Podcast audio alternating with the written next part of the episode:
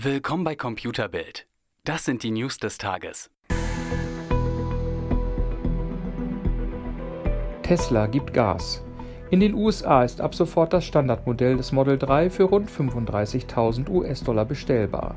Das schafft rund 390 Kilometer mit einer Akkuladung und beschleunigt von 0 auf 100 in 5,6 Sekunden. Anders als beim Premium-Modell ist die Standardvariante auch nur mit Stoffsitzen zu haben. Es ist damit zu rechnen, dass das Einstiegsmodell auch bald bei uns verkauft wird. Allerdings nicht für 35.000 Euro, denn es müssen noch Fracht, Zoll und die deutsche Mehrwertsteuer hinzugerechnet werden. Wahrscheinlich wird man wohl von einem Basispreis von rund 45.000 Euro ausgehen müssen. Amazon probiert viel aus und hat mit seinen Innovationen nicht immer Erfolg. So legte das Unternehmen vor einigen Jahren mit seinem eigenen Smartphone einen veritablen Flop hin. Und nun kommt das aus für die Dash-Buttons. Die kleinen Gadgets, mit denen man auf Knopfdruck etwa Klopapier oder Rasierklingen bestellen konnte, sind ab sofort nicht mehr verfügbar.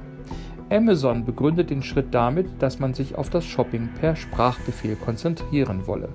In Deutschland musste der Onlinehändler die Dash-Buttons ohnehin vom Markt nehmen, da sie nicht mit deutschem Verbraucherrecht vereinbar sind. Auf dem Mobile World Congress in Barcelona sorgten die Falthandys für Aufsehen. Vor allem das Mate X von Huawei elektrisierte die Massen. Allerdings bleibt eine Frage offen. Hält das Display an der Stelle, an der es dauernd geknickt wird?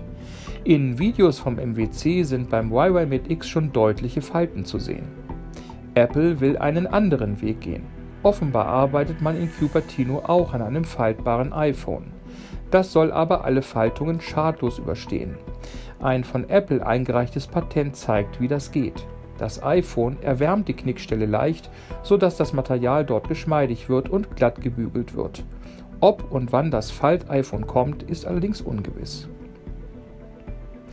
Nachdem festgestellt wurde, dass Pädophile Kindervideos auf YouTube für ihre Machenschaften missbrauchen, geriet der Videodienst unter Druck.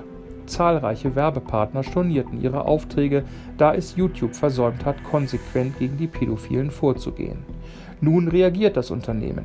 Unter den meisten Videos, die Kinder zum Inhalt haben, wird die Kommentarfunktion abgeschaltet oder es gibt die Verpflichtung, die Diskussion unter dem Video zu moderieren.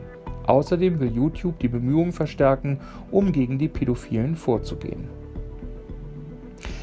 Nachdem Autovermieter Sixt als Dienstleister beim Carsharing-Anbieter DriveNow ausgestiegen war, wurde es ziemlich ruhig. Nun lässt Sixt aber die Katze aus dem Sack. Das Unternehmen will mit eigenen Diensten dem neuen Konsortium von Car2Go und DriveNow die Stirn bieten. Neben der klassischen Autovermietung starten in Kürze mit Sixt Share ein Carsharing und mit Sixt Ride ein Mitfahrangebot. Bei Sixt Share kann man die Fahrzeuge an allen Sixt-Stationen jederzeit abholen und wieder hinstellen. Und bei Sixt Ride hatten die Münchner eine Überraschung parat. Sixt arbeitet bei Ride nämlich unter anderem mit den Taxi-Innungen zusammen, die Mitfahrunternehmen bislang als ärgste Konkurrenten angesehen haben. Mehr auf computerbild.de, Europas Nummer 1 in Sachen Technik.